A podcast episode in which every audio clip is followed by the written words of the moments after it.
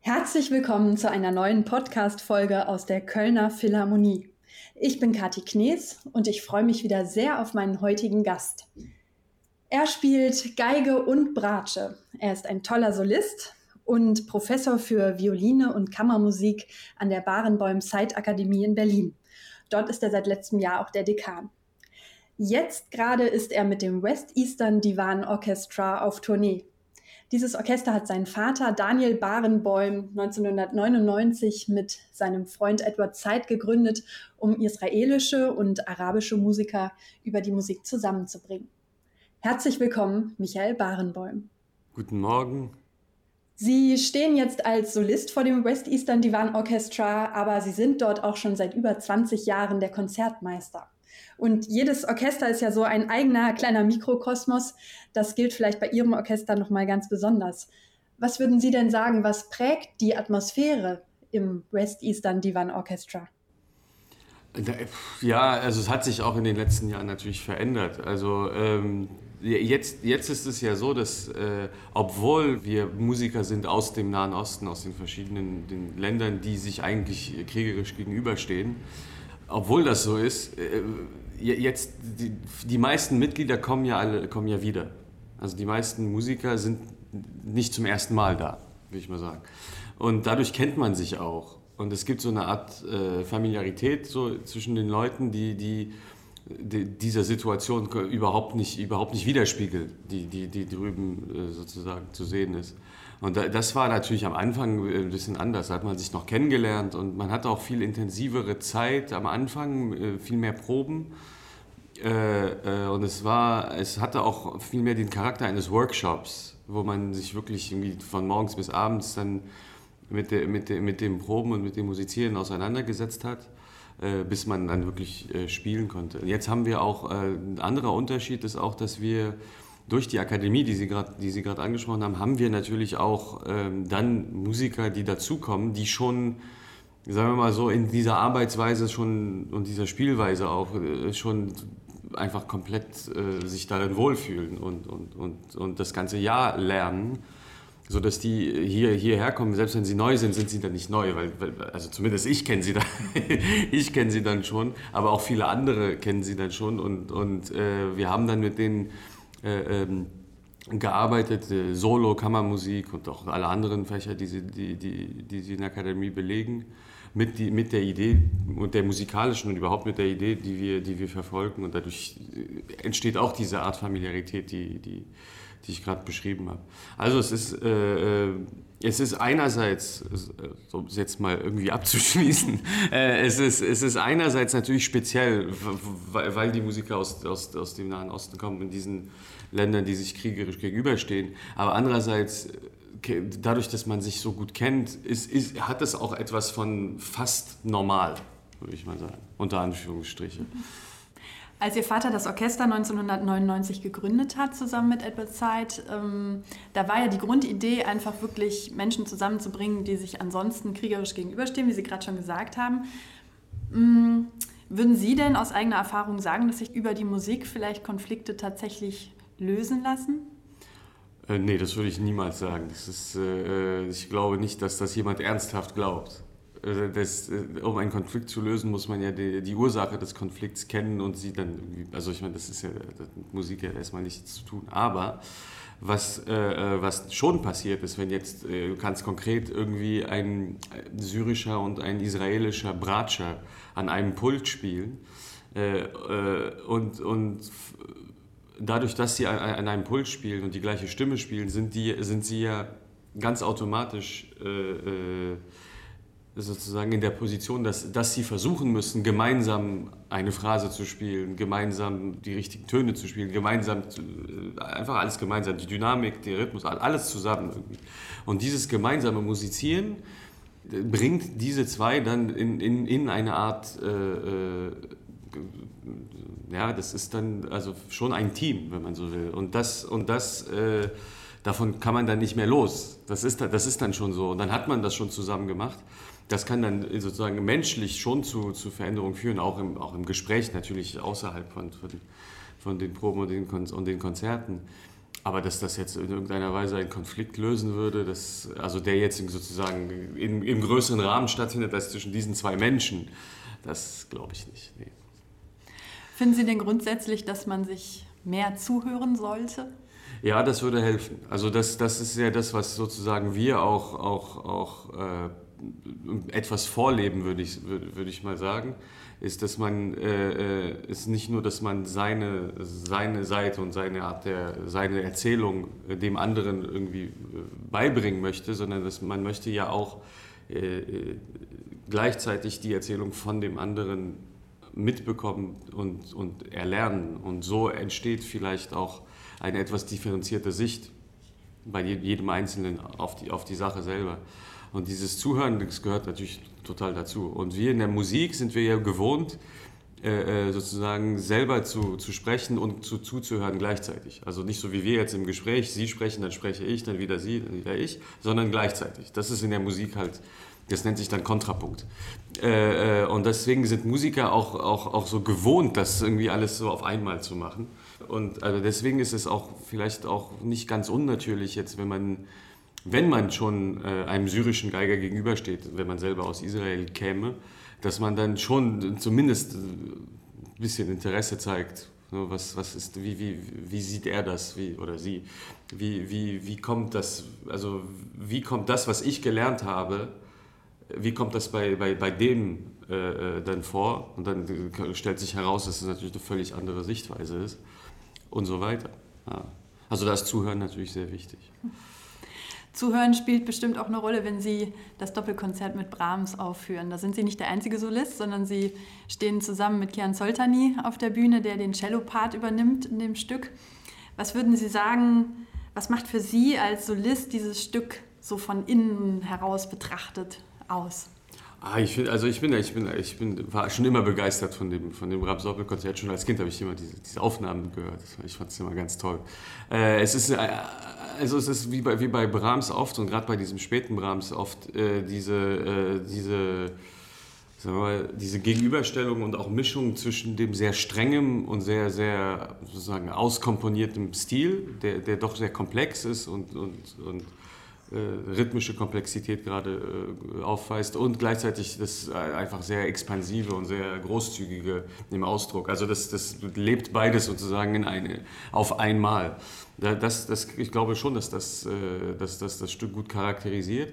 Äh, von innen ist, also äh, ich finde interessant auch die, die, die Rolle dieser Solisten ist ja, ist ja mit von, von Abschnitt zu Abschnitt komplett unterschiedlich. Man hat natürlich äh, auch, auch wirklich Solo-Parts, wo, wo, wo es wirklich sozusagen das Cello spielt alleine und wird vom Orchester begleitet und die Geige pausiert und andersrum und, und sowas. Aber man hat halt auch oft, ähm, dass man wie ein Instrument so von sozusagen von, vom oberen Register runter in das Cello, in den Bass und dann wieder hoch. Dieses, was, was, was klingt wie Klavierfiguren. Äh, das gibt es auch ganz viel. Das heißt, da, dass die, da, da ist man dann nicht, da, da, sind wir nicht zwei Solisten, sondern da sind wir ein Instrument, was sozusagen äh, äh, von oben bis ganz nach unten und wieder zurück. Das ist eine andere Rolle. Und, dieses, und diese Rollen, die man dann so einnimmt als, als Solist in dem Stück, die sind ganz interessant, auf jeden Fall. Weil man, man, man spielt nicht nur sozusagen, ich spiele jetzt und werde begleitet, sondern man, man ist auch Teil manchmal der, der, der, der des großen Orchesters und, oder man, man, man kommt heraus oder man, man, man, man begleitet auch viel, eben durch diese, diese, diese Begleitfiguren, die dann so.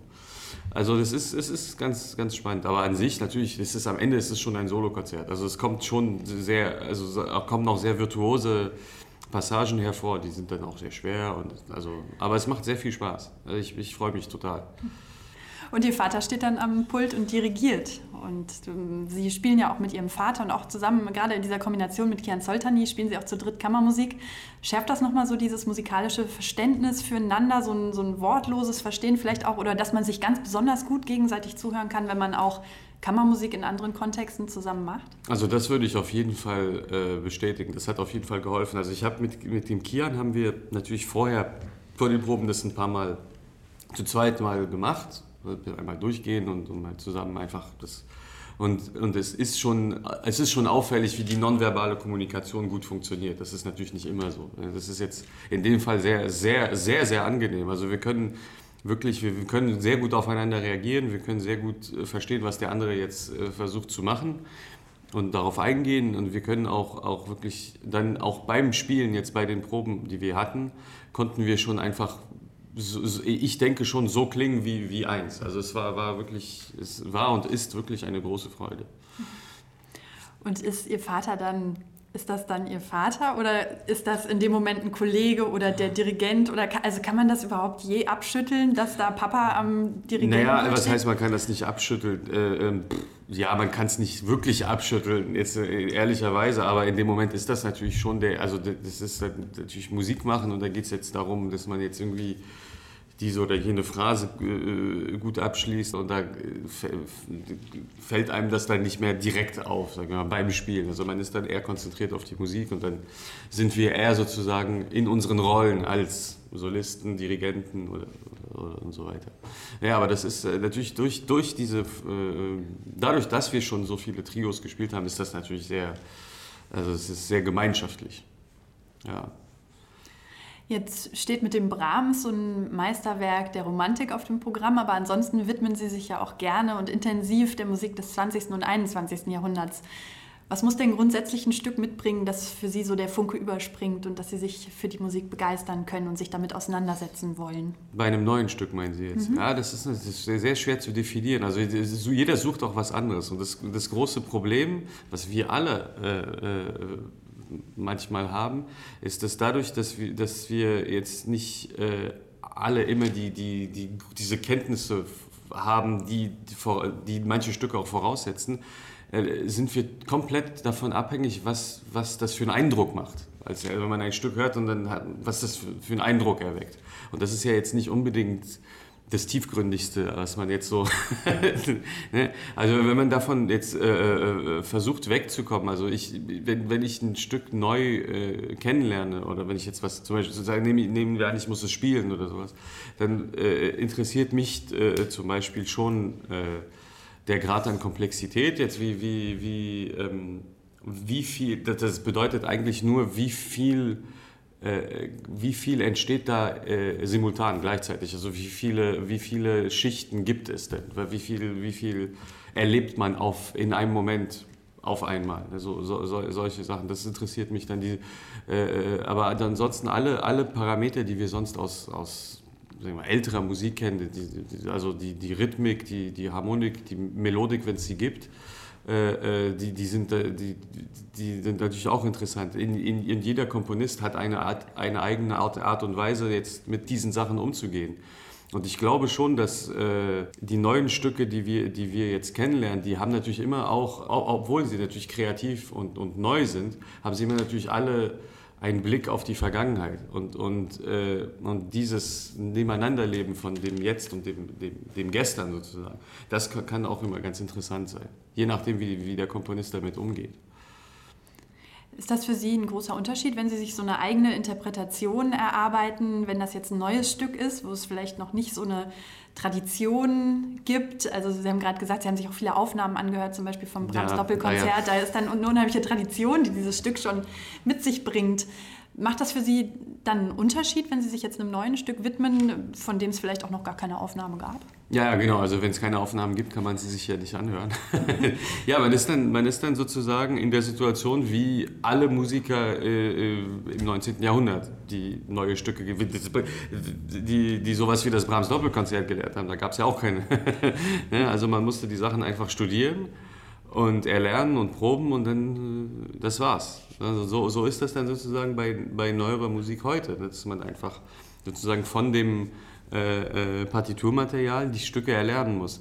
Was in der Interpretation tatsächlich ein bisschen anders sein kann, ist, ist jetzt nicht nur die Frage, von, dass es eine Tradition gibt, also auch eine, eine Tradition, eine bestimmte an einer bestimmten Stelle eine bestimmte Sache zu machen, die nicht in der Partitur steht. Sowas gibt es dann natürlich überhaupt nicht. Äh, und man, also ich, ich merke schon, wie wenn, wenn ich ein neues Stück spiele, wie ich, wie man, man versucht die Sachen äh, dem Publikum wirklich nahe zu bringen. Also man versucht so, so zu spielen, dass wirklich klar ist, welche Intention der Komponist da verfolgt. So, das tut man vielleicht nicht ganz so extrem bei, bei Mendelssohn, wo ich jetzt nicht äh, das Gefühl habe, ich muss jedem jetzt erklären, wie diese Phrase läuft, ne? sondern dabei beim, bei einem neuen Stück macht man das auch, voll, vollkommen äh, unabsichtlich auch, aber man macht das, man macht das, glaube ich, eher, dass man, man, man hat den Drang, irgendwie dem Publikum das Stück beibringen zu wollen. Das kann mitunter gefährlich sein, aber ich glaube, es ist insgesamt ganz gut, wenn man, wenn man so rangeht, weil man ja zusammen dann das Stück neu kennenlernt eigentlich und man will ja schon einen, einen guten ersten Eindruck machen, also auch für das Stück. Also deswegen, so, so, deswegen versucht man dann doch diese wirklich klare Spielweise zu verfolgen. Sie haben es gerade schon mal angesprochen, seit letztem Jahr sind Sie der Dekan der Barenbäum Zeitakademie in Berlin und unterrichten dort Geige und leiten den Kammermusikbereich. Auf der Internetseite, da habe ich gelesen, äh, da steht, Ziel ist es, exzellente Musiker, neugierige und gebildete Menschen auszubilden. Das finde ich ist ein total schönes Ziel. Inwiefern spielt eine gute Bildung auch eine Rolle, wenn man ein guter Musiker sein möchte? Ja, je nachdem, wen Sie fragen. also die Idee, für, für, wenigstens jetzt so für, für mich gesprochen, ist, ist, dass, also ich glaube, wir wollen schon alle wegkommen von diesem, wir bilden jetzt eine spezialisierte Fachkraft aus, ne, der sozusagen ein, eine, eine Art äh, perfektionierte Geigenmaschine. Das äh, wollen wir nicht. Äh, und, und ich glaube, niemand will das hören. Äh, wenn, wenn jemand ins Konzert geht, dann natürlich möchte man das, das so gut wie möglich hören. Aber wir gehen ja primär nicht ins Konzert, um jetzt sozusagen dieses so maschinenartige, perfekt ausgefeilt, das ist das nicht, deswegen gehen wir nicht ins Konzert. Wir gehen ins Konzert, um, um, um, um Kunst zu erleben. Ne? Und, und, das, und, ich, und deswegen äh, äh, finde ich es extrem wichtig, dass man, dass man als Musiker und, äh, äh, und das versuchen wir auch unseren Studierenden wirklich mitzugeben, dass man das wirklich als, äh, als Musiker insgesamt wachsen muss. Und deswegen haben wir zusätzlich zu den musikalischen Fächern, die sie alle belegen müssen, haben wir auch äh, geisteswissenschaftliche Fächer. Die haben Philosophie, die haben Geschichte, die haben Literatur, die müssen schreiben, die müssen lesen, die müssen also alles Mögliche äh, ähm, äh, machen. Und äh, das ist jetzt natürlich nicht irgendwie äh, das Niveau äh, des vierten Studienjahrs äh, irgendwo jetzt, der, ne? aber es ist trotzdem, es ist genug, da, um einerseits das Interesse zu erwecken und andererseits äh, zumindest eine äh, Anfangsform kritischen Denkens zu entwickeln. Und das finden wir wichtig, weil, die, weil, weil wir, wir alle wollen Künstler erleben, die, die, die das, das, Gesamte des Menschen äh, zeigen und nicht nur sozusagen das Instrument bedienen. Das ist dann streng genommen gar nicht mehr Kunst, das ist dann einfach Handwerk. Was auch toll ist und in dem Fall natürlich manchmal auch sehr beeindruckend sein kann, aber das ist nicht Kunst. Und das, das, das, diesen Unterschied macht, glaube ich, das. Also weg von der technischen Perfektion. Also nicht weg, weil wir müssen ja trotzdem, ne? also es ist ja auch, auch, wenn wir natürlich was erleben wollen, äh, wenn jetzt einer überhaupt nicht spielen kann, das ist natürlich auch, auch, kein, das ist auch keine Lösung. Also natürlich müssen wir, wir müssen trotz allem natürlich alle, äh, äh alle, die wir da den Instrumentalunterricht geben, wir müssen alle trotzdem natürlich darauf bestehen, dass die, die Etüden, Tonleitern und wirklich an dem Instrument und aber das, es soll halt nicht alles sein. Das soll nicht das Ende sein. Das soll ein Teil sein, der ergänzt wird durch diese geisteswissenschaftlichen Fächer. Und, und das, das, das, das, idealerweise würde das eine mit dem anderen immer ständig irgendwie im Dialog sein. Also das sozusagen, äh, weil die kommen dann sind wir aus dem Philosophieunterricht und, und kommen in die, in die Kammermusikprobe und, und es würde vielleicht auch was im Kopf passieren, wo sie über eine wie gesagt, kritische Stelle in der Partitur vielleicht auch irgendwie etwas mehr nachdenken. Also das würde, würde, mir, schon, würde mir schon sehr viel Freude bringen, wenn das so funktionieren würde. Ja. Sie sprechen da ja auch aus eigener Erfahrung. Sie selbst ja. haben ja auch Philosophie studiert. In, inwiefern hat Sie das geprägt, ganz persönlich? Na genau, also ich würde sagen, ich habe mir das Studium zusammengestückelt aus verschiedenen Komponenten, die die Studierenden jetzt bei uns sozusagen einfach als vorgefertigtes Curriculum bekommen. Ich habe das ja so etwas Freestyle, äh, äh, dann irgendwie ein Jahr in dieser École Préparatoire in Paris. Da, da hat man auch alle diese geisteswissenschaftlichen Fächer sehr streng, sehr viel. Äh, äh das ist äh, vom Niveau her extrem hoch und, und sehr aufwendig. Äh, und dann das eine Jahr noch Philosophiestudium in der Sorbonne, das zweite Jahr. Und dann äh, bin ich wieder nach Deutschland zurückgekehrt und dann habe ich, hab ich das äh, äh, Musikstudium gemacht. Also so, sozusagen, ich habe versucht, ich, ich hätte das gerne gehabt, was die jetzt haben. So, so, so gesagt. Äh, ne, wie, wie, bei allem ist es bei, in, in, der Akademie auch so, dass für manche Studierende ist das alles viel zu viel und für andere ist es viel zu, viel zu oberflächlich. Die würden lieber viel mehr machen. Ja, man kann natürlich nicht allen recht machen, aber, aber insgesamt, glaube ich, haben wir eine ganz gute, eine ganz gute Basis gefunden. Ja.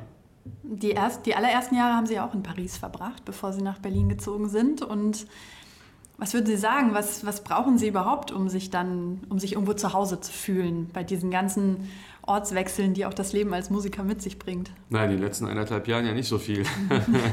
äh, äh, ja, nee, also zu Hause bin ich schon in Berlin, das kann, kann, man, kann man schon so sagen. Also ich, äh, die Familie ist da sowieso, aber auch, auch ich, ich bin da seit ich sieben bin. Also außer dieses kleine Intermezzo in Paris, wovon, wovon wir gerade gesprochen hatten.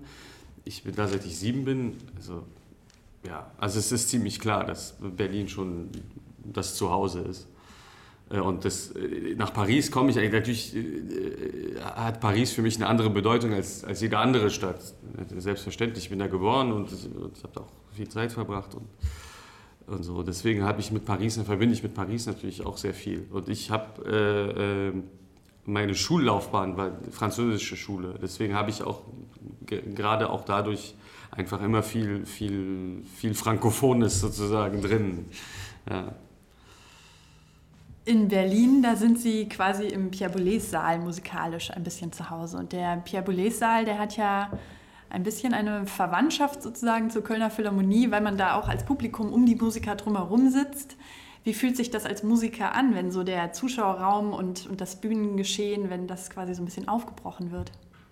Ja, also ich finde es immer äh, äh, sehr spannend, weil man, weil man das Gefühl hat, man spielt, also das, dieses Gefühl, dass man spielt für sich und man spielt für die anderen, das passiert dann gleichzeitig. Das ist halt, das ist toll. Also das Publikum nimmt einen aktiven, nimmt viel aktiver teil an der, an der Aufführung, wenn man so will.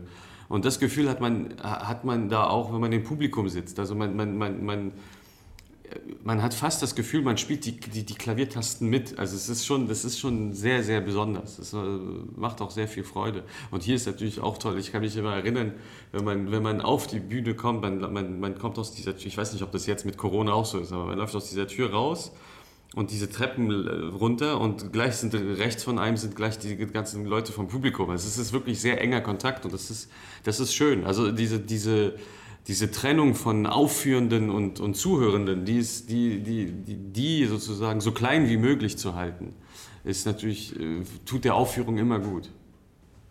Zum Abschluss würde ich gerne noch ein kleines Spiel mit Ihnen spielen. Und zwar nenne ich Ihnen jetzt immer zwei Begriffe und Sie müssen sich ganz schnell aus dem Bauch heraus für einen der beiden Begriffe entscheiden. Alles klar. Buch oder Film? Ah, Buch. Okay, Buch. Croissant oder Baguette?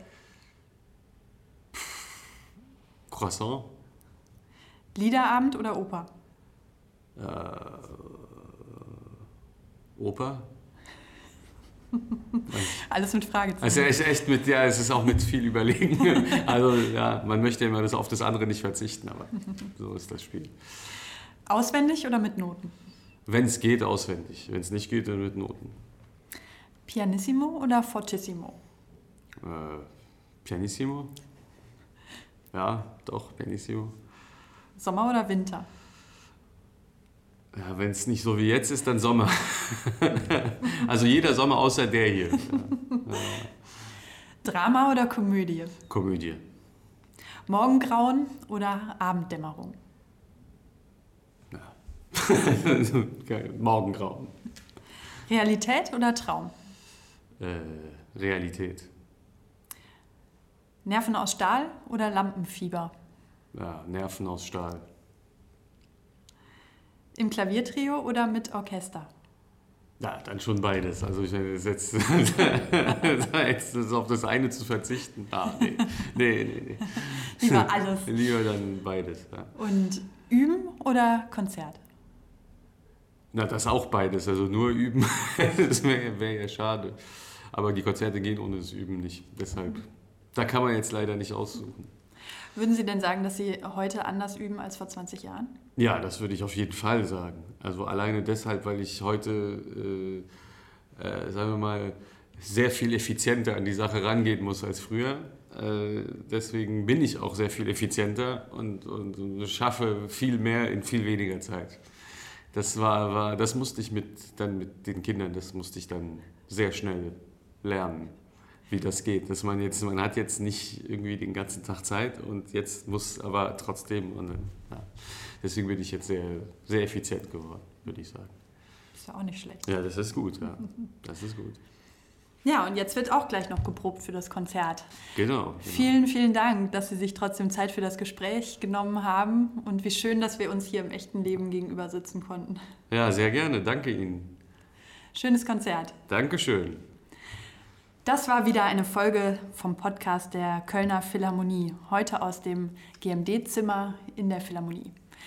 Ich bin Kathi Knees und sage Tschüss und bis bald.